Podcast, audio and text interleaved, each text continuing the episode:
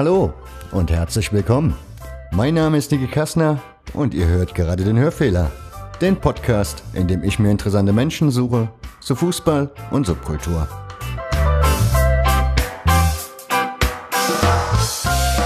Hörfehler Folge 21, nach langer, langer Zeit mal wieder. Guten Abend, liebe Zuhörer. Mein Name ist immer noch Niki Kassner. Mein heutiger Gast, ich habe mir mal so eine Art versucht, Einleitung zu schreiben, um das mal ein bisschen professioneller rüberzubringen. Mein heutiger Gast hat in der schlimmsten Straße Deutschlands gelebt und hat sie überlebt. Liebt Leipzig, Schottland und die Ostsee, ist Fan des FC Hansa Rostock und arbeitet als Online-Reporter für den MDR Sachsen-Anhalt, schreibt und podcastet über den ersten FC Magdeburg und Chemie Halle. Hallo Olli oder Oliver. Ja, Olli ist okay, grüß dich Nick. Grüß dich. Ähm, wo bist du gerade? Also wo spreche ich gerade mit dir? Ich bin zu Hause. Das ist aktuell nicht mehr in Leipzig, oder? Nee, das ist aktuell in Magdeburg. Ah, okay. Du sprichst oder du hast sachsen-anhaltinischen Dialekt, habe ich festgestellt. Aber ich habe ja gerade vorgelesen, du bist Hansa Rostock-Fan. Das musst du mir, glaube ich, ein bisschen genauer erklären, wie das kommt. Tja, eigentlich hoffe ich immer, dass man mein Dialekt gar nicht so doll raushört, aber wenn es doch so ist, ähm, nehmen wir das gerne so an. Ich bin in Bernburg in Anhalt geboren, bin dann in der Nähe von Halle in der wunderschönen Stadt Landsberg groß geworden und habe dann seit 2007 in Leipzig gewohnt, wohne jetzt seit anderthalb Jahren in Magdeburg.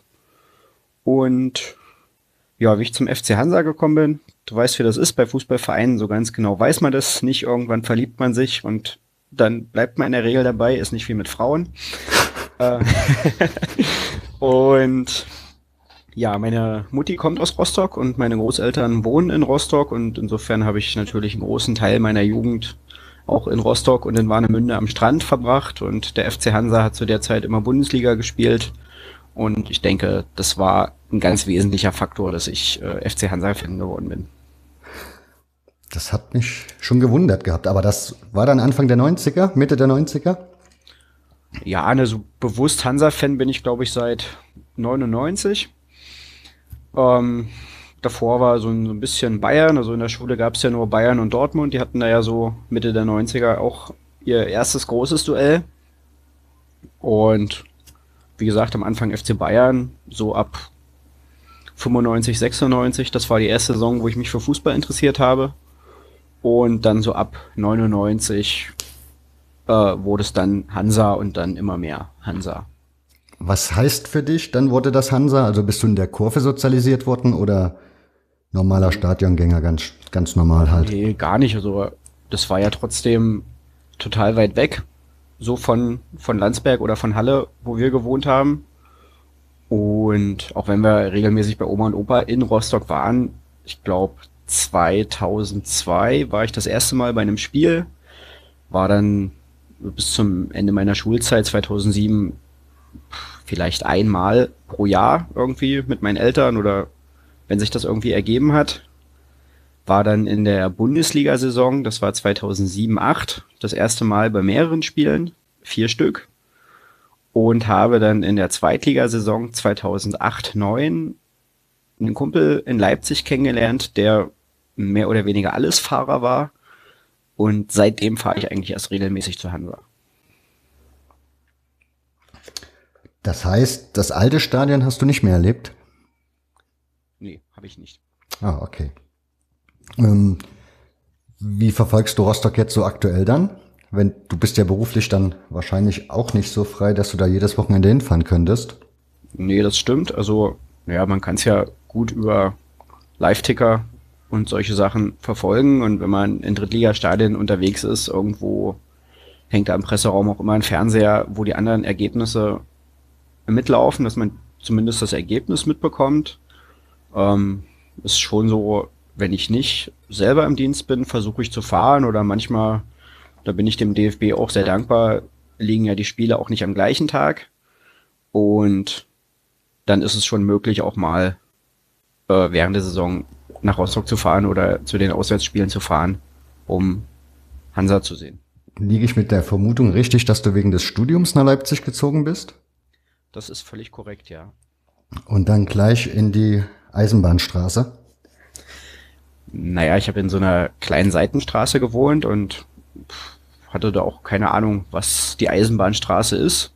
Muss aber auch gestehen, dass ich es jetzt nicht, nicht schlimm fand, dort zu wohnen. Im Gegenteil, ich habe mich da sehr wohl gefühlt. Könntest du den Hörern kurz erklären, was die Eisenbahnstraße ist? Weil ich vermute, das werden jetzt die wenigsten wissen. Hm. Was mich interessieren würde, wie hast du das eigentlich rausgefunden? Tja, die Google-Suchmaschine hat dich verraten. naja, Google wieder. Ja. Alte Verräter. Ähm, ja, die Eisenbahnstraße gilt als die schlimmste Straße Deutschlands, weil dort in dem ganzen Viertel, was, ähm, ich überlege gerade, wie das heißt. Ich glaube, das ist nur der Leipziger Osten, oder? Nee, also das ist sozusagen der hintere Teil ist Volkmarsdorf und der vordere Teil ist irgendwas mit Neustadt, aber ich komme gerade nicht mehr. Wüsste ich äh, jetzt drauf. auch nicht ist, ist auch egal. Auf jeden Fall, die Eisenbahnstraße gilt als die schlimmste Straße Deutschlands. Der Migrationsanteil oder der Leute mit Migrationshintergrund ist dort sehr, sehr hoch. Und es gilt als der Hauptumschlagplatz von Drogen und entsprechend erlebt man da auch gewalttätige Auseinandersetzungen, die insbesondere in letzter Zeit auch in großem Umfang medial betrachtet werden. Ich komme ja ursprünglich auch aus Leipzig, bin aber jetzt schon seit Jahren, Jahren nicht mehr dort gewesen. Das MDR-Gelände, ist das dort auch im Osten von Leipzig oder? Mm, das MDR-Gelände ist in der Südvorstadt an so einem alten Schlachthof gegenüber von dem Panometer, wo hm. immer die, die großen Rundbilder sind. Ja. Du hast, wie gesagt, du bist für das Studium nach Leipzig gezogen. Was hast du denn studiert? Ich habe in Leipzig Anglistik studiert, im Bachelor und im Master. Das heißt konkret? Na, Anglistik ist ja Englisch- und Großbritannien-Studien und beschäftigt sich eben mit der englischen Literatur, der englischen Kultur und der Linguistik. Ja, und das habe ich auch während meines Studiums gemacht. Und wie bist du dazu gekommen zu diesem Studiengang? Also gab es da irgendwie ein Vorinteresse von dir? Ähm, na, die Idee war eigentlich, wollte ich ich möchte jetzt nicht sagen schon immer, aber doch schon sehr lange Journalistik studieren und bevorzugt auch in Leipzig. Journalistik gibt's aber nur als Master in Leipzig, Voraussetzung ein Bachelor in irgendwas. Und dann habe ich eben gedacht, na gut, dann wird Anglistik mein Bachelor, wollte dann eigentlich Slavistik als Zweitfach machen, bin dann irgendwann zur Geschichte gewechselt.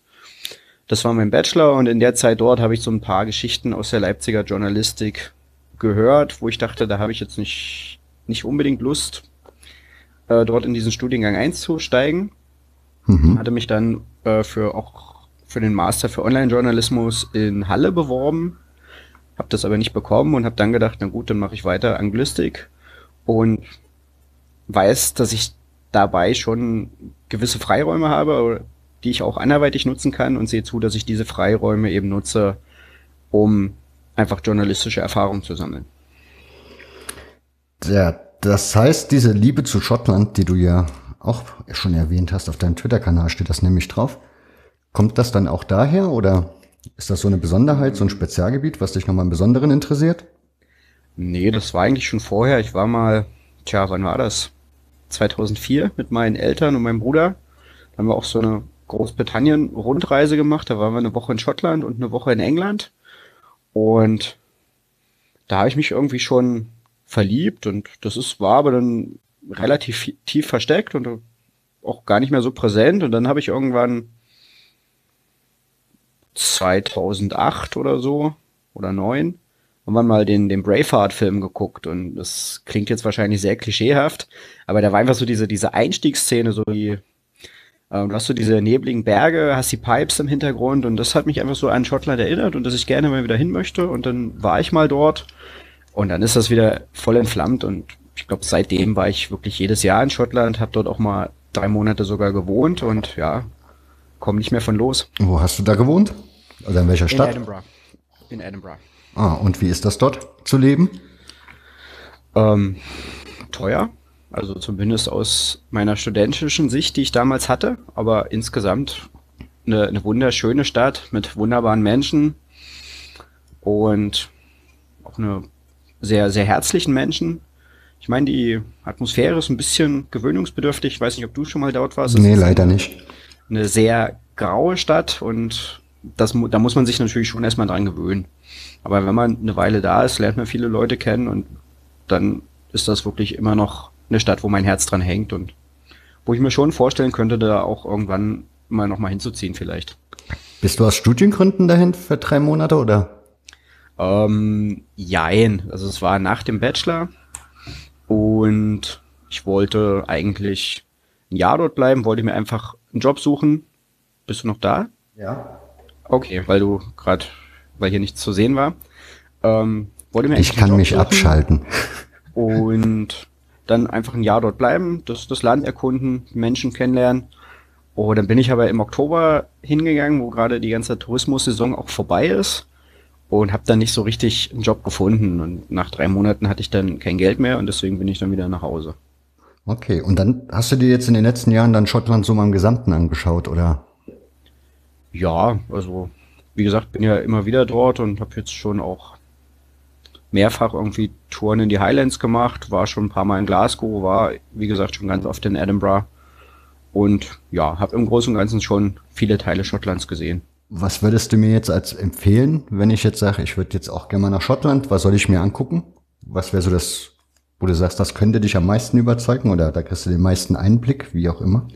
Ähm, naja, das hängt ja davon ab, wie viel Zeit und Geld du investieren möchtest. Also ich denke, wenn du so eine vier, fünf Tage, vielleicht eine Woche fährst, dann eben zwei, drei Tage Edinburgh und dann einfach ein Auto mieten und in die Highlands fahren und dann bestimmst du da ja selber ein bisschen den Weg. Ob du zur Westküste fährst, ob du wirklich einmal so quer durchfährst Richtung, Richtung Inverness, da gibt es ganz viele Möglichkeiten, da gibt es einfach auch ganz viele Stellen, wo man anhalten kann, wo man wandern kann, wo man irgendwie Dinge erleben kann und insofern muss man dann einfach selber bisschen wissen, was man möchte. Dann gibt's natürlich auch noch den, den Whisky Trail, wo ganz viele Whisky-Destillerien in kurzer Distanz beieinander sind. Hast du da dich mal ein bisschen näher informiert damit?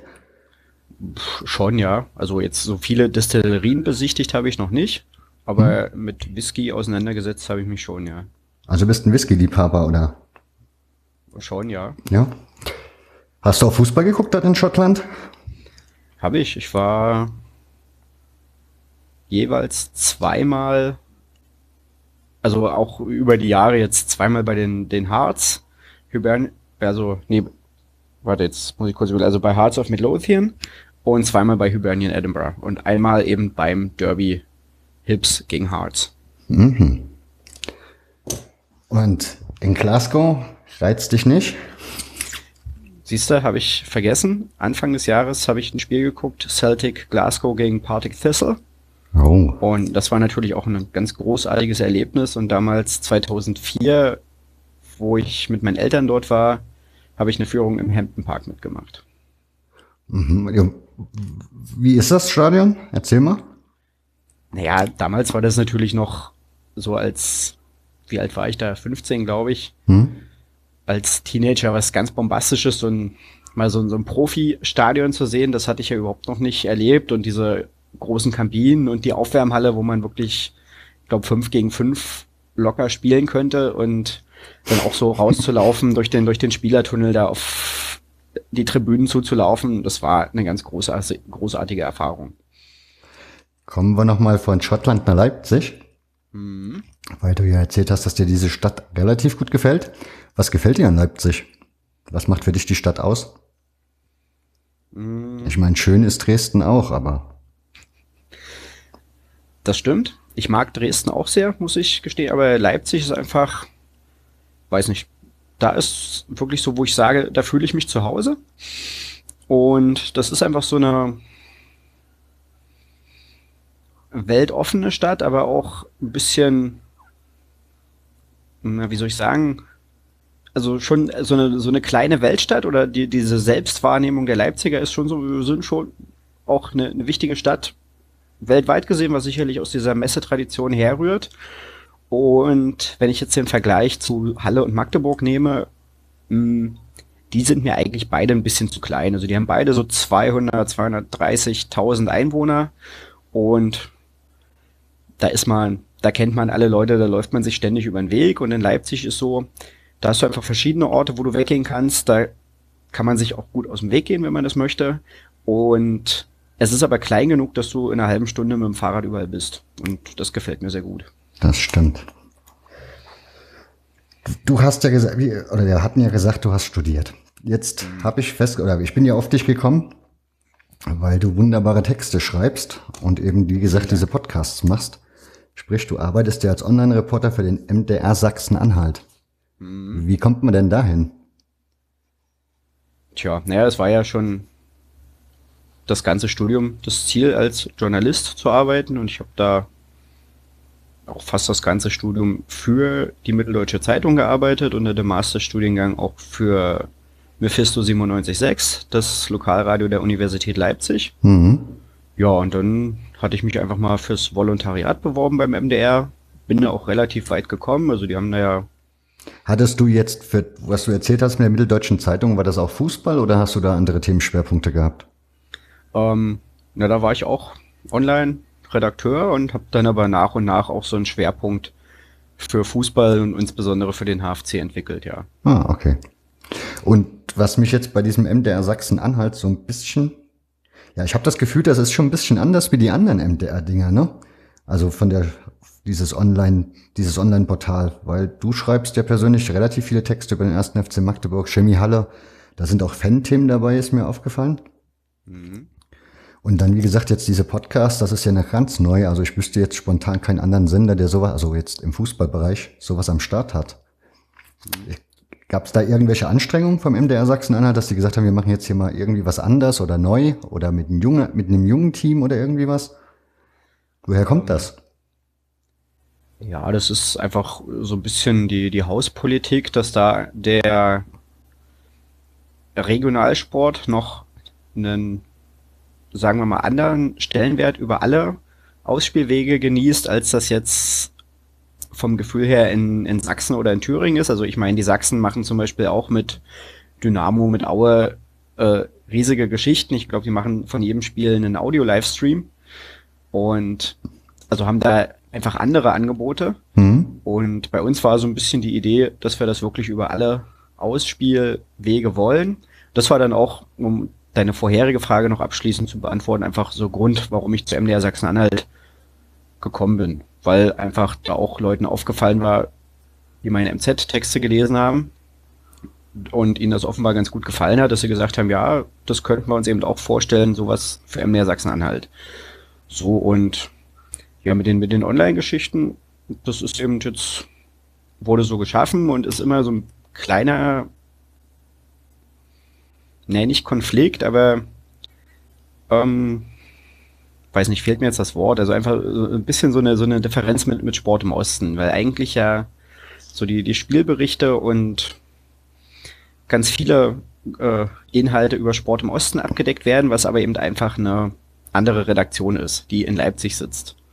Und da war einfach auch so der Wunsch in Magdeburg noch ein bisschen näher dran zu sein, weil bei Sport im Osten eben vieles auch aus Leipzig passiert und die da einen sehr guten Überblick haben und die Dinge, wie gesagt, in der Gesamtheit sehr gut zusammenfassen können, aber eben manchmal einfach bisschen die, die Tiefe fehlt oder manchmal einfach jemand vor Ort fehlt, der nochmal nachfragen kann. Oder den man dann bei den Vereinen auch kennt, wo man dann ja mitunter ein bisschen eher was erzählt, als wenn da jemand anruft, von dem man noch nie was gehört hat. Bei den Podcasts, die ihr macht, ihr macht ja jeweils einen Podcast zum ersten FC Magdeburg und einen zu Chemie Halle. Wie ist das so die Resonanz von den Hörern? Also wird das Angebot angenommen? Weil ich stelle, stelle fest, ich habe halt noch ein anderes Podcast, also ein anderes Podcast-Projekt, was ich am Start habe oder versuche an den Start zu bringen. Und habe dabei festgestellt, dass halt viele Menschen mit dem Begriff Podcast gar nichts anfangen können, sich darunter auch null vorstellen können. Wie ist da die Erfahrung jetzt für euch? Kommt das an? Ja, die ist ziemlich gut. Also wir kriegen da schon gute Resonanzen und gerade beim FCM habe ich da schon das Gefühl, dass das viele Leute interessiert und auch viele Leute hören. Ähm, beim HFC muss ich ehrlich sagen, fehlen mir da so ein bisschen die Rückmeldungen. Aber äh, letztens war ich jetzt beim Training und da haben mich da auch Leute darauf angesprochen, die das schon gehört haben. Also es wird offenbar auch wahrgenommen. Und ja, wir haben da einfach zu Saisonbeginn gesagt, wir probieren das mal aus. Wir haben eben unsere Experten und gucken selber so ein bisschen, wohin wir denn jetzt entwickeln können. Und da haben wir, denke ich, zumindest erstmal einen ganz guten Start hingelegt. Ich habe das jetzt noch nicht so genau verfolgt. Ich bin auf die Podcasts halt auch erst relativ kurz oder relativ spät gestoßen. Habe mir aber heute Mittag einen angehört von Chemie Halle, wo ihr den aktuellen Trainer Rico Schmidt zu Gast hattet. Ich glaube eine Dreiviertelstunde oder so. Das stimmt, ja. Und ihr habt da durchaus recht gute Fragen gestellt, wo ich dann dachte, hm, ich weiß, also ich hatte echt überlegt, ob ich als Trainer sowas machen würde, ehrlich gestanden. Musstet ihr da lange mit dem reden oder ihm das vorstellen oder war der da relativ kurz also spontan ähm, dazu bereit? Nö, der, der, der war da recht spontan zu bereit. Das hat auch der Kollege, der Fabian Brenner, hat das organisiert und das ging eigentlich relativ fix und wir hatten uns eben überlegt, weil jetzt die Länderspielpause war und der HFC hat ja gar nicht gespielt, dass wir nichts gehabt hätten, worüber wir hätten sprechen können. Und dass es deswegen schön wäre, eben auch mit jemandem vom Verein und Rico Schmidt ist da natürlich auch die absolute Traumlösung gewesen. Ähm, einfach auch noch mal ein bisschen so das erste Viertel der Saison zusammenzufassen. Und da waren wir sehr glücklich, dass er da zugesagt hat und dass er dann eben auch Lust hatte zu erzählen, ja. Was mich interessieren würde, diese Außen, also es gab ja, na, bevor, bevor wir lassen das Thema mal noch, schieben wir noch hinten dran. Wir machen jetzt erstmal, bleiben wir noch dabei. Mit deinen Texten. Kommen wir genau, leiten wir mal so um. Wie genau sieht dein Aufgabengebiet dort als Journalist aus? Also sitzt du dich morgens hin und gibst eine Redaktionssitzung und dann heißt es, guck mal da oder da, was du da machen kannst? Oder sitzt du dann da und googelst ein bisschen rum und überlegst dir, worüber könnte ich denn heute mal was schreiben? Oder wie kommt sowas? Na, je nach Tagessituation von beiden ein bisschen. Also es gibt eine, natürlich eine Wochensitzung, wo vom, von unserem Sport Sachsen-Anhalt, wo die Woche vorgeplant, also die nächste Woche vorgeplant wird, wo natürlich schon ein paar Themen dann auch gesetzt sind, die fürs Fernsehen oder fürs Radio bedient werden müssen und wo man dann auch sagen kann, okay, da könnte man mit einsteigen. Ähm, dann sind ja einfach so aktuelle Berichterstattungen, die macht man eben immer auch mit. Und ja, manchmal sind dann einfach auch Themen, die ich irgendwie gefunden habe, sage ich mal, wo ich dann sage, hier, das und das sehe ich als Thema, das würde, da würde ich gerne was zu machen. Und es ist jetzt nicht nur so, dass ich nur im Büro sitze, es ist auch so, wir besetzen ja immer die Heimspiele von HFC und FCM auch mit einem Online-Reporter, einfach damit wir auch vor Ort sind, damit wir mit den Spielern, mit den Trainern sprechen können. Und auch in der Woche fahren wir öfter mal raus und suchen irgendwie Vereine, führen da Gespräche, um da einfach auch noch andere Sichtweisen zu bekommen. Mhm. Du hattest vor ein paar Tagen einen Artikel geschrieben gehabt über die Weitergabe von Verbandsstrafen an Fans. Mhm. Gibt es da mittlerweile einen neuen Stand? Ich habe heute gelesen, ich weiß nicht, ob du das schon mitgekriegt hattest, dass da ein paar Fans von Eintracht Frankfurt mal vors Gericht gezogen sind. Das, ich habe das bei Facebook gesehen, aber ich hatte noch keine Zeit jetzt mir das im Detail anzugucken. Ja, ich vermute, das wird auch noch. Ich vermute, das wird auch die nächsten Tage noch so ein bisschen weitergehen, denn der hat wohl erstmal recht bekommen, der Fan. Aber jetzt ist Eintracht Frankfurt verwirrt. Die werden wahrscheinlich, also es gibt jetzt noch eine mündliche Anhörung Anfang nächster Woche. In einem anderen Fall, weil da sind wohl mehrere Fans davor gezogen. Einige wurden direkt abgelehnt und ein paar wurden halt zugelassen. Ja, also scheinbar das Thema geht noch ein bisschen weiter. Und äh, wogegen haben die genau geklagt? Das geht um diese Spiele aus, also geht ja um irgendwie um diese Strafe gegen Ingolstadt, wo da auf der Nordwesttribüne diese Dauerkartenblöcke gesperrt sind. Und mhm. die haben halt mal dagegen sich beschwert, weil sie wohl kein, also die Satzung oder der Verein Eintracht Frankfurt gibt das wohl nicht her beim Dauerkartendings, dass die da irgendwie was verbieten könnten, sondern du hast halt den kompletten Anspruch Ach so, hm, na, die Geschichte gab es ja letztes Jahr oder vor zwei, drei Jahren in Cottbus auch schon. Da gab es auch einen Zuschauerteilausschluss und da hatten auch Dauerkartenbesitzer gegen geklagt, weil sie eben gesagt haben, na, wir haben aber das Anrecht erworben, 19 Spiele zu gucken. Und die haben dann auch Recht bekommen. Das heißt, der Zuschauerteilausschluss wurde dann dahingehend umgewandelt, dass die Dauerkartenbesitzer rein durften und Tageskartenbesitzer aber nicht. Ja gut, man, ich denke mal, das wird sich noch ein bisschen hinziehen bei denen. Man hat nur gelesen, dass die Ultras Frankfurt wohl jetzt auch eine Aktion machen. Die wollen dann wohl ein gemeinsames Grillen veranstalten, wo sie ein DFB-Schwein grillen. Naja. So, aber das hat ja jetzt ähm, in der Hinsicht relativ wenig mit meinem Text zu tun. Da ging es ja darum, dass jetzt eventuell Verbandsstrafen auf Einzelpersonen umgelegt werden. Genau.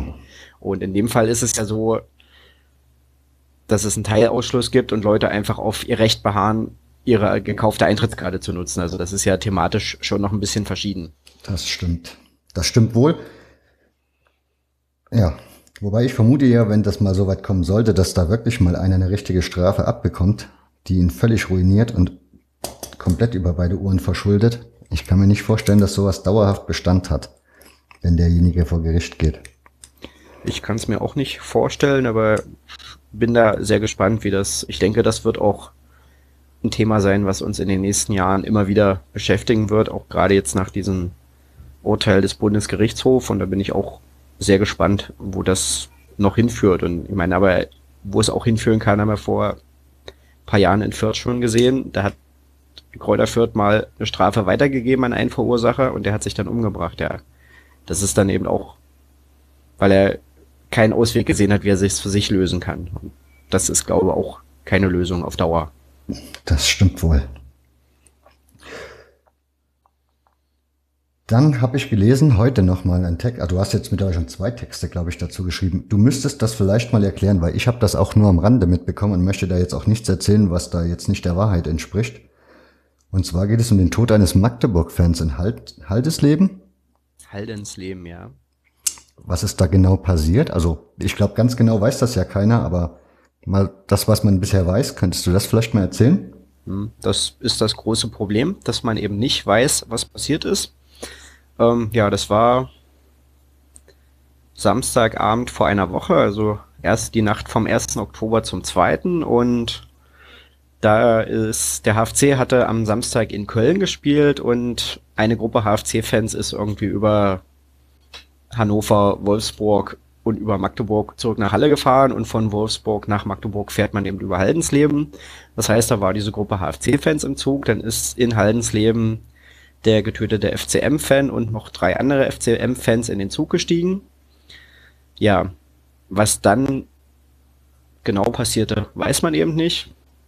Dann ist der Fan aus dem Zug gestürzt und hat sich dabei so schwer verletzt, also so schwere Kopfverletzungen zugezogen, wurde dann eine Stunde später gefunden, kam ins Krankenhaus, wurde notoperiert, wurde ins künstliche Koma versetzt und ist dann an den Folgen dieser Verletzung jetzt gestern gestorben. Hammerhart. Wie waren, wie waren die Reaktionen der Vereine und vor allem der Fanszene? Bisher? Ja, das ist ja, ja, also es sind natürlich alle super stürzt, super traurig. Und mhm. ja, das haben auch jetzt, die Fanszenen haben das beide geäußert oder sagen wir mal so beim Magdeburg eben Block U, beim HFC so ein Fankurvenbündnis, inwieweit die jetzt beide die Gesamtheit der Fanszenen abdecken, möchte ich an dieser Stelle nicht bewerten, aber es gab auf jeden Fall Statements aus Reihen der Fans, es gab auch Statements von den Vereinen und die sind natürlich alle geprägt von großer Trauer. Du hast ja erzählt, du bist in Halle groß geworden. Bei Halle, ja. Mhm. Bei Halle.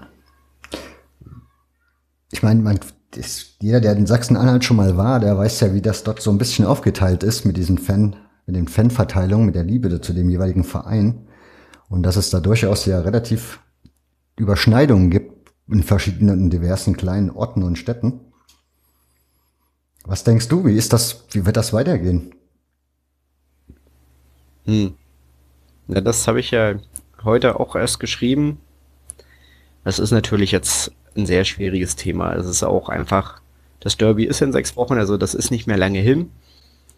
Und ähm, die Leute haben schon Angst, dass das jetzt richtig eskalieren könnte. Also, so also habe ich so verschiedene Stimmen gehört, die das gesagt haben.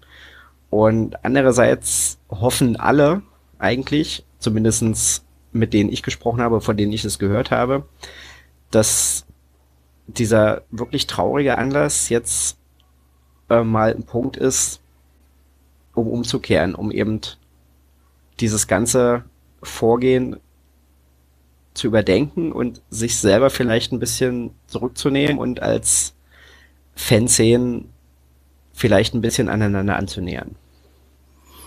Aber das ist, wie gesagt, eine große Hoffnung. Was jetzt passieren wird, kann ich nicht abschätzen. Ja, man kann es nur wünschen. Wäre sowieso, äh, ja, das genauso das eine Derby wie auch das andere Derby, was ja demnächst ansteht im Leipziger Fußball. Wäre ja auch wunderbar, wenn man da mal andere Zeichen an die Öffentlichkeit schicken würde. Das stimmt.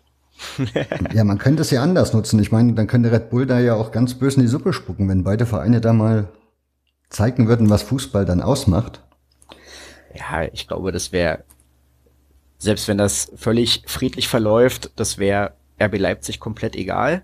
Natürlich. Aber es wäre natürlich äh, ein, ein schönes Zeichen einfach für Leipzig, wenn die beiden eigentlichen Leipziger Vereine sagen, jawohl, wir können einfach ein stimmungsvolles Fußballspiel gegeneinander abliefern, ohne irgendwelche Nebengeräusche. Das fände ich persönlich auch sehr schön, wenn das passieren könnte, ja. Die Hoffnung habe ich ja auch. Aber mal abwarten. ja, Olli, wir haben jetzt gerade über das Leipziger Derby gesprochen. Das gibt ja natürlich noch mehr Derbys auf dieser Welt.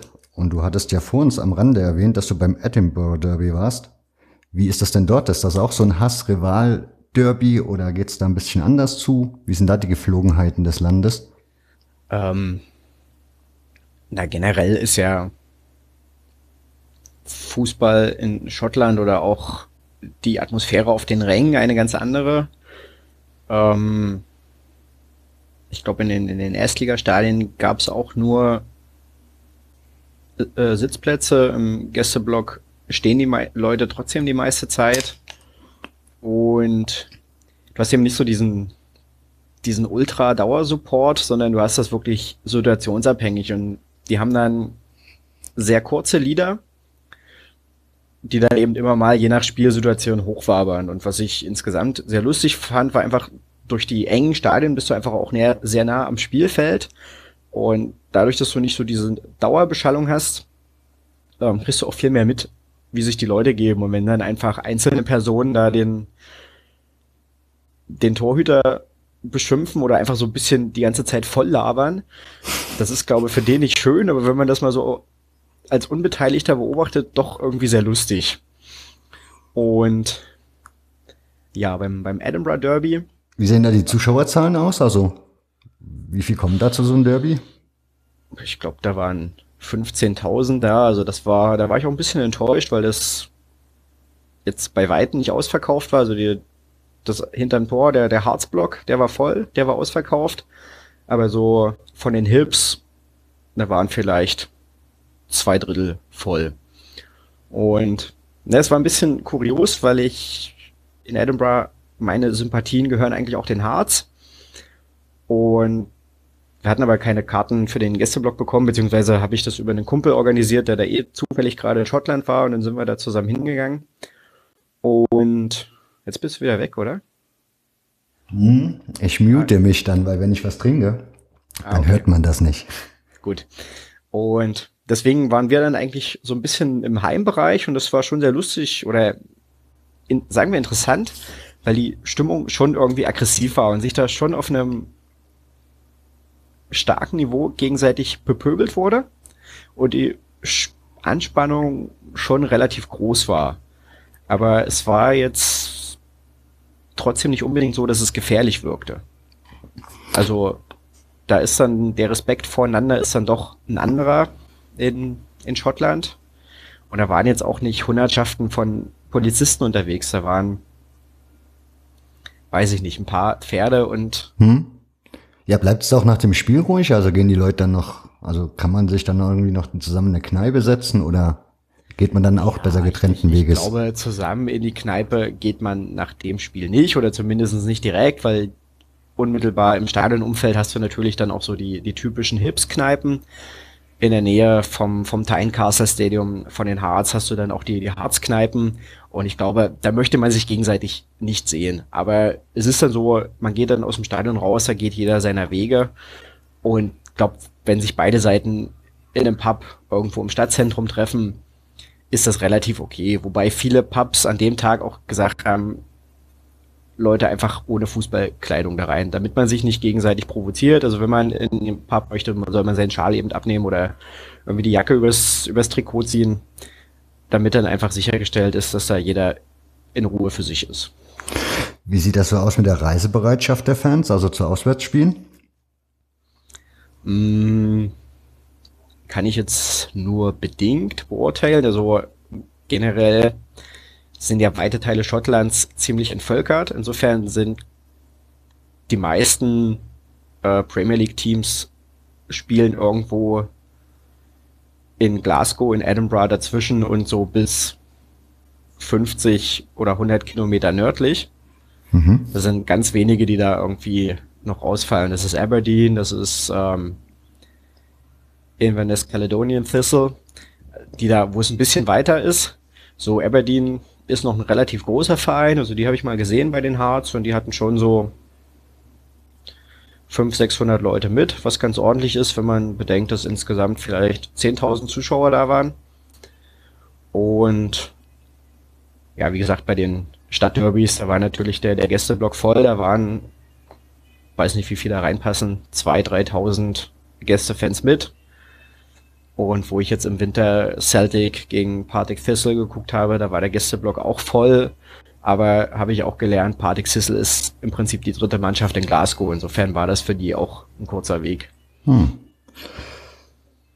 Du hast, oder du hast das erzählt, jetzt wohnst du in Magdeburg.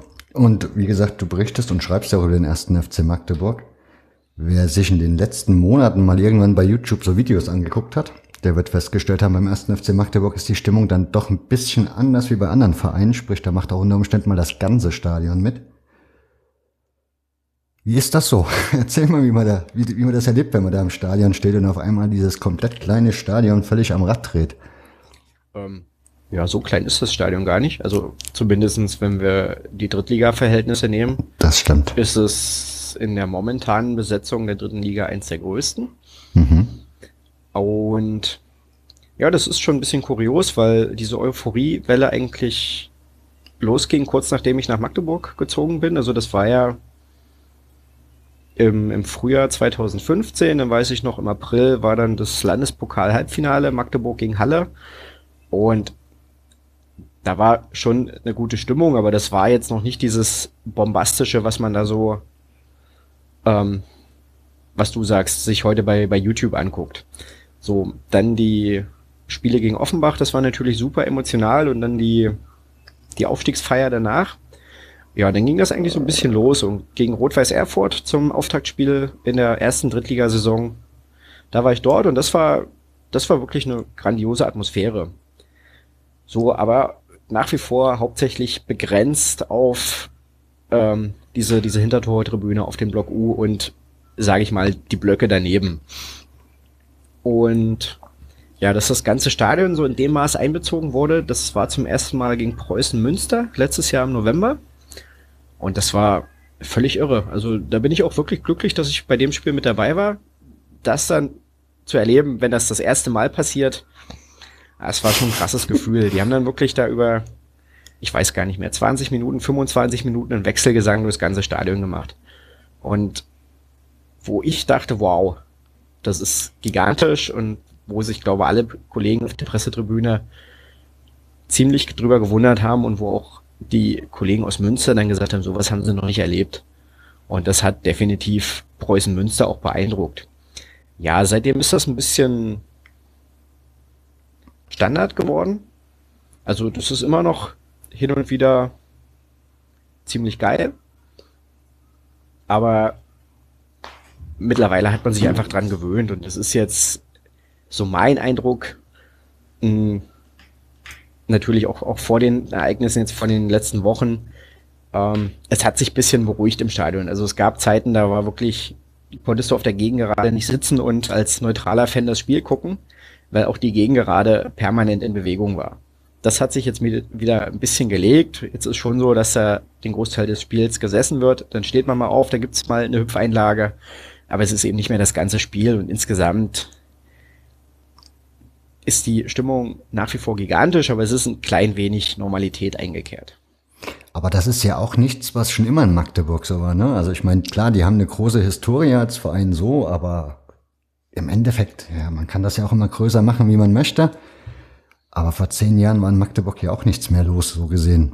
Nee, natürlich nicht. Also das ist ja, was der FCM-Blog auch, oder beziehungsweise der Alex Schnarr, der den FCM-Blog schreibt, der hat ja auch 111 Gründe, den ersten FC Magdeburg zu lieben, geschrieben. Mhm. Das reimt sich auch so schön. Und da beschreibt er auch die Generation Amateurfußball. Und das war ja wirklich so, Magdeburg seit der Wende nur unterklassig gespielt, irgendwie immer den richtigen Moment zum Hochkommen verpasst. Und ja klar, entsprechend waren dann zwischenzeitlich auch die Zuschauerzahlen und Tiefpunkt war 2012, wo der HFC aufgestiegen ist und das war, glaube ich, die schlechteste Saison in der Vereinsgeschichte des FCM. Das ist auch, hat irgendwie gut zusammengepasst. Da waren teilweise noch 2000 Zuschauer bei den, bei den Heimspielen und das hier in diesem relativ großen Stadion. Ja, das, ich, ich verfolge die, oder ich habe die Entwicklung beim FCM in der Fanszene so aus der Ferne mal entwickelt, also aus der Entferne nachvollzogen, also mitverfolgt. Und war dann doch schon ein bisschen gewundert. Aber es ist eigentlich erst seit den Aufstiegsspielen in die dritte Liga so wirklich euphorisch dort, oder? Genau. Und beim Hallischen FC, ich meine, der war ja noch viel tiefer mal irgendwann wie der erste FC Magdeburg und hat sich dann mittlerweile hochgespielt wieder. Wie nimmst du da so das Publikum wahr oder die Zuschauerzahlen etc. pp? Wie ist da so die Stimmung rund um den Verein? Ähm, ja, das muss man ein bisschen differenziert betrachten. Die Stimmung ist momentan ziemlich gut, ist mein Gefühl, weil der HFC einfach auch eine, eine gute Mannschaft hat, eine sehr willensstarke Mannschaft und das spricht das Publikum an. Und insgesamt hat der Verein ja jetzt auch erklärt, äh, auf Sicht den nächsten Schritt Richtung zweite Liga machen zu wollen. Und eben durch die neue Mannschaft und so weiter. Es ist die Stimmung im Umfeld momentan eigentlich ziemlich gut und auch die Stimmung im Stadion war definitiv schon mal schlechter. Ähm, die Zuschauerzahlen widersprechen dem so ein bisschen. Also du hast das angesprochen, der HFC, die waren mal in der, die haben mal in der Verbandsliga gespielt ja. und auch nicht nur eine Saison, sondern zwei, drei Jahre, dann sind sie aufgestiegen, dann sind sie wieder abgestiegen und ja, und auch in der Oberliga in den Jahren danach, das hat auch keinen hinterm Ofen vorgelockt. Und insofern hat der Verein irgendwie schon eine Fangeneration verloren. Das muss man so ganz ehrlich sagen. Also, dass diese zehn Jahre wirklich in tiefen Spielklassen, das ist noch nicht völlig kompensiert. Und das, das merkst du schon an den Zuschauerzahlen. Also, das Zuschauerpotenzial ist längst nicht so hoch wie in Magdeburg. Ich meine, dafür hat der HFC auch ein wesentlich kleineres Stadion. Ich finde mit das schönste oder am besten passendste Stadion der dritten Liga, weil das aus meiner Sicht genau die richtige Größe hat, eben für Halle, für das Zuschauerpotenzial, weil das schön eng ist und dadurch, auch wenn nicht so viele da ist, oft eine gute Atmosphäre. Und gerade in, in hitzigen Spielen sagen die Trainer oft danach, naja, diese enge, hitzige Atmosphäre auch von den Rängen das ist schon ein Faktor, der für den HFC spielt. Und die Zuschauerzahlen sind sprunghaft gestiegen, nachdem der HFC ins neue Stadion gestiegen, äh, gezogen ist, sind dann nochmal gestiegen mit dem Aufstieg in die dritte Liga und sind jetzt aber schon seit mindestens letzter Saison eher am Stagnieren oder sogar ein bisschen am Zurückgehen. Das hat man letzte Saison nicht so gemerkt. Da ist der Zuschauerschnitt, glaube ich, ein bisschen gestiegen, weil du einfach mehr Ostspiele hattest. Aber in den, in den anderen Spielen waren auch da schon weniger da als in den Jahren davor. Und dieses Jahr merkt man das ganz deutlich. Also da ist doch ein deutlicher Rückgang zu spüren. Und da war selbst zum Auftaktspiel gegen Chemnitz und zum Spiel gegen Hansa, die normalerweise beide sichere Kandidaten für 10.000 plus X gewesen wären, waren jeweils nur 8.500 da. Und da merkt man schon, hat so eine gewisse Sättigung beim, beim hallischen Publikum eingesetzt. Und ja, da liegt es jetzt ein bisschen am Verein, wieder so eine Euphorie zu entfachen. Das hat Rico Schmidt mir auch gesagt in unserem Gespräch. Und einfach die Stadt hinter sich zu bringen, und daraus als Verein auch die Kraft zu schöpfen, schöpfen, um dann eben den nächsten Schritt zu machen.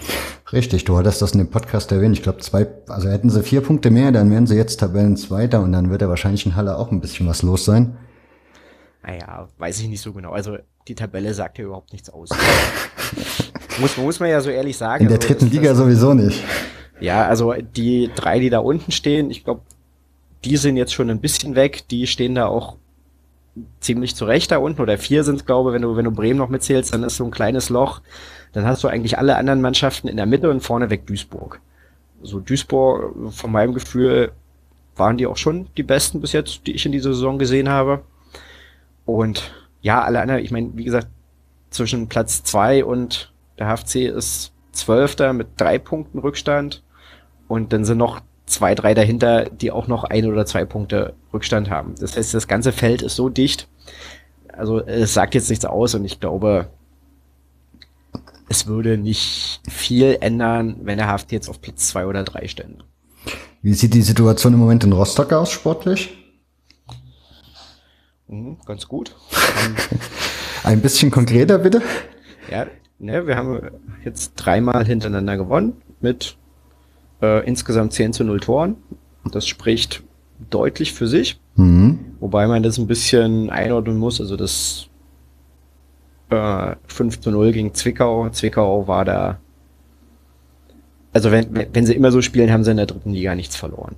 Das muss man ganz klar so sagen. Die waren wirklich völlig aufgelöst. Mhm. Ah, da lass mich gerade mal reinkrätschen, weil Zwickau ist ja ein Aufsteiger in die dritte Liga. Ist der Unterschied zwischen der Regionalliga Nord, nee, Regionalliga Süd ist, was ist das bei denen? Regionalliga Süd, ne? Zwickau ist Regionalliga Nordost. Oder ja, wäre. Wäre dann Nordost, genau. Ist der Unterschied zwischen dieser Liga und der dritten Liga dann so extrem, oder? Ähm, wie man letztes Jahr im ersten FC Magdeburg gesehen hat, nicht unbedingt. Zumal sich der FCM auch mit der Mannschaft, mit der er aufgestiegen ist, im Großen und Ganzen in die dritte Liga gegangen ist und da eine außergewöhnlich gute Rolle gespielt hat. Ähm, wenn wir jetzt überlegen, das Jahr davor, weiß ich gar nicht, da ist, glaube ich, war Neustrelitz eventuell in der Relegation. Die haben es nicht geschafft. Das Jahr davor war RB Leipzig, die sind durchmarschiert. Und also insgesamt würde ich nicht denken, dass jetzt die Aufsteiger aus der Regionalliga schlecht sind, egal aus welcher Regionalliga die aufsteigen. Ja, Lok Leipzig war, glaube ich, noch vor zwei Jahren und sind nochmal abgestiegen direkt. Nee, nee, Lok Leipzig hat noch nie in der dritten Liga gespielt. Ach, ja, sorry. nee, die, die, die, waren in die Regionalliga aufgestiegen und, und direkt wieder runter. Abgestiegen, ja. Genau. Mist. Eieiei. Ähm, kommen wir nochmal zu Rostock zurück. Erzähl mir mal ein bisschen da. Das ist ja auch irgendwie so ein Verein, der irgendwie nie Geld hat, immer nur arm ist und irgendwie ständig Geld braucht von seinen Fans. Wie ist aktuell so die Lage an der Ostseeküste, was den Verein so in der Gesamtsituation angeht? Mhm. Na, erstmal noch ein paar Worte zum Sportlichen. Wie gesagt, mhm. das ist jetzt, also nicht nur durch die drei Siege, insgesamt denke ich, dass das eine sehr stabile Mannschaft ist. Das haben wir letztes Jahr in der Rückrunde schon gesehen. Da waren ein paar wirklich begeisternde Auftritte dabei und ähm, wo die Ausgangssituation ja auch sehr schlecht war, als Christian Brandt im Ende November oder Anfang Dezember das Traineramt übernommen hat und dann am Ende doch recht souverän den Klassenerhalt geschafft hat. Und ich glaube, Hansa war Vierter oder Fünfter in der Rückrundentabelle und das auch zu Recht. Dann haben sie jetzt in dieser Saison ein bisschen gebraucht. Also die, die Abwehr war trotzdem richtig gut. Wir haben jetzt nach zehn Spielen sieben Gegentore und davon einmal drei gegen Lotte. Das heißt, in neun Spielen vier Gegentore. Das kann sich wirklich sehen lassen. Im Angriff hat's bisschen gehakt, zumal unser Bomber da vorne, der Marcel Ziemer, ähm, mittlerweile auch nicht mehr so richtig in die Gänge kommt. Der ist noch ein bisschen langsamer geworden und noch ein paar Kilo schwerer, als er sowieso schon war. Ich wollte gerade sagen, der ist nicht mehr der Jüngste, ne? Der hat hier vor Jahren in Saarbrücken immer gespielt. Genau. Der war hier ein großer Publikumsliebling. In, in Rostock die ersten beiden Jahre ziemlich gut, aber wie gesagt, mittlerweile wirkt er bisweilen sehr unbeweglich. Und da hat dann schon jemand gefehlt, der da irgendwie vorne anzuspielen ist, aber irgendwie haben sie das jetzt kompensiert, dass man eben sagt, gut, man spielt einfach mehr über die Außen und geht mehr über die Umschaltsituation, als dass man wirklich diesen, diesen Zentrumsstürmer aufstellt und auch sucht. Und der Cello macht dann immer noch gute Dienste, wenn der Gegner schon ein bisschen müde ist, dann wird er eingewechselt und dann, auch wenn er dann ein bisschen langsamer ist, kann er dann wirklich noch helfen und da den Ball sicher in Räume gewinnen und ab und zu mal ein Tor schießen. So, so zum Sportlichen. Insgesamt mhm. denke ich, mh, mm, oder hoffe ich einfach auch, dass das Hansa in dieser Saison einfach mal nicht nach unten gucken muss, sondern stabil irgendwo im Mittelfeld spielt, sagen wir zwischen 5 und 9, würde ich sie normalerweise einsortieren, aber wir haben über die Tabelle gesprochen. Auch Hansa hat einen Punkt Rückstand auf Platz 2. Und wenn die Ergebnisse so weitergehen und sagen wir mal, die Gegentorquote stimmt ja auf jeden Fall, dann ist es vielleicht auch möglich, ähm, noch länger oben dran zu bleiben. Das ist jetzt natürlich so ein persönlicher Wunsch, aber wie gesagt, das ist, glaube ich, auch nicht unmöglich in dieser dritten Liga. Ja, könnte der Verein sich noch ein Jahr dritte Liga leisten? Also ist das in Rostock überhaupt machbar? Ach naja, das eigentlich konnten wir uns sie noch nie leisten und jetzt spielen wir schon fünf Jahre hier und sind immer noch da. ja gut, aber die Situation ist ja auch öfters mal brenzlig gewesen, ne? Das stimmt, aber auch da, und das betrachte ich nur aus der Entfernung, deswegen bin ich da auch nicht, nicht ganz sattelfest, ähm, hat sich viel getan. Also, das war noch unter Michael Dahlmann, wurde da relativ viel eingeleitet, um da Schulden abzubauen. Ähm, dann gab es ein strukturelles Defizit, was einfach dadurch herrührte, dass wir uns als maximal mittelmäßiger Drittligist immer noch einen äh, ambitionierten Zweitliga, ambitioniertes Zweitliga-Umfeld oder eine ambitionierte Zweitliga-Geschäftsstelle gegönnt haben. Das war jetzt auch sehr schmerzhaft, weil da doch noch einige Leute entlassen werden mussten in letzter Zeit. Und ja, und dann kam ja letztes Jahr Onkel Rolf, wie er so schön von der Zeit genannt wurde, unser Investor und hat jetzt den Kredit von der DKB abgekauft, hat dem Verein auch schon eine beträchtliche Summe erlassen und das ist jetzt so, was ich nicht genau weiß. Ich denke, wird er sicherlich auch noch die eine oder andere Mark äh, mit in den Etat reingesteckt haben. Und allein dadurch, dass der, der Kredit jetzt nicht mehr so groß ist, ähm, ist da erstmal eine beträchtliche Last weg. Und zumindestens erzählt es immer so, der Rolf Elgeti. Es ist jetzt eigentlich auch nicht seine Absicht, diesen, diesen Kredit auf Sicht äh, einzutreiben. Insofern fallen da momentan keine Zahlungen an. Das ist mehr oder weniger eine Zahl, die irgendwo steht.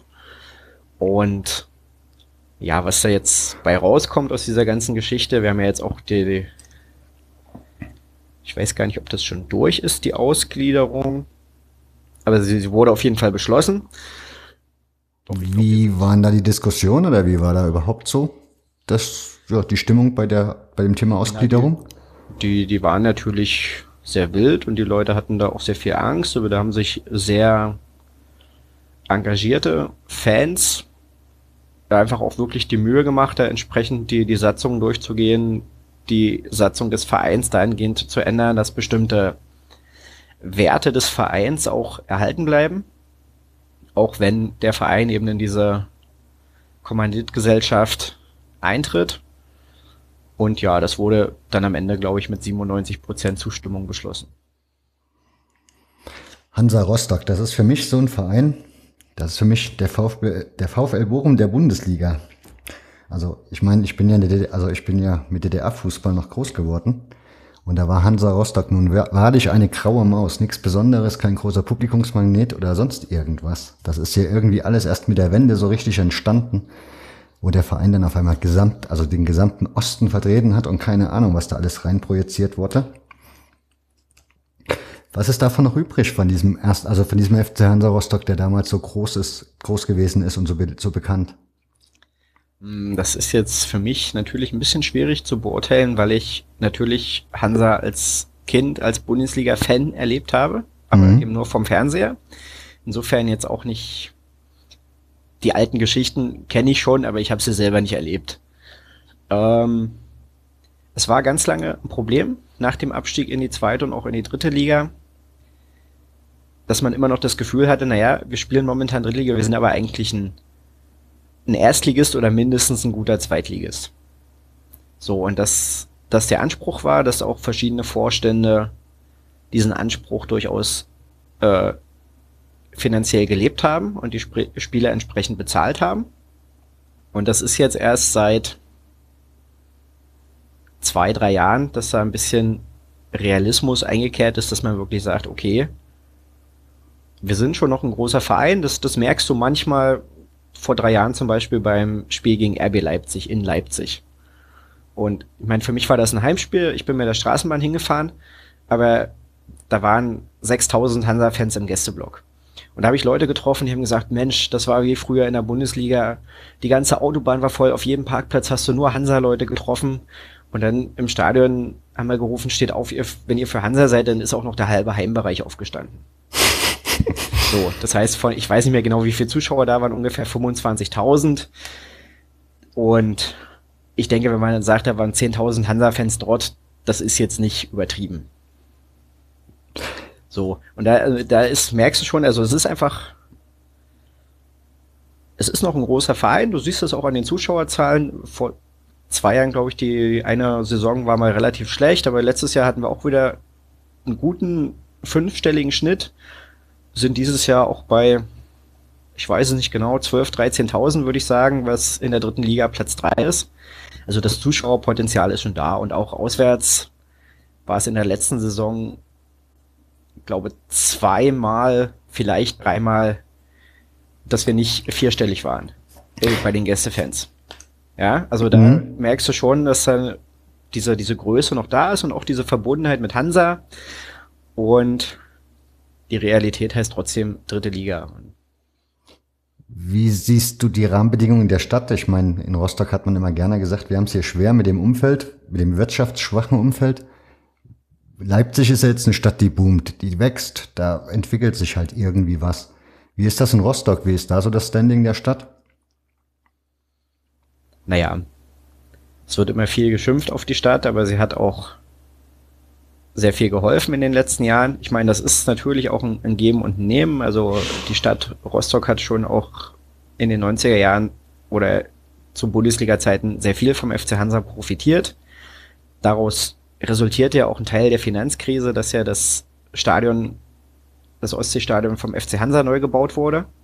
Mit dem Kredit und mit der Annahme, dass man, wenn man in der Bundesliga spielt, das auch bezahlen kann.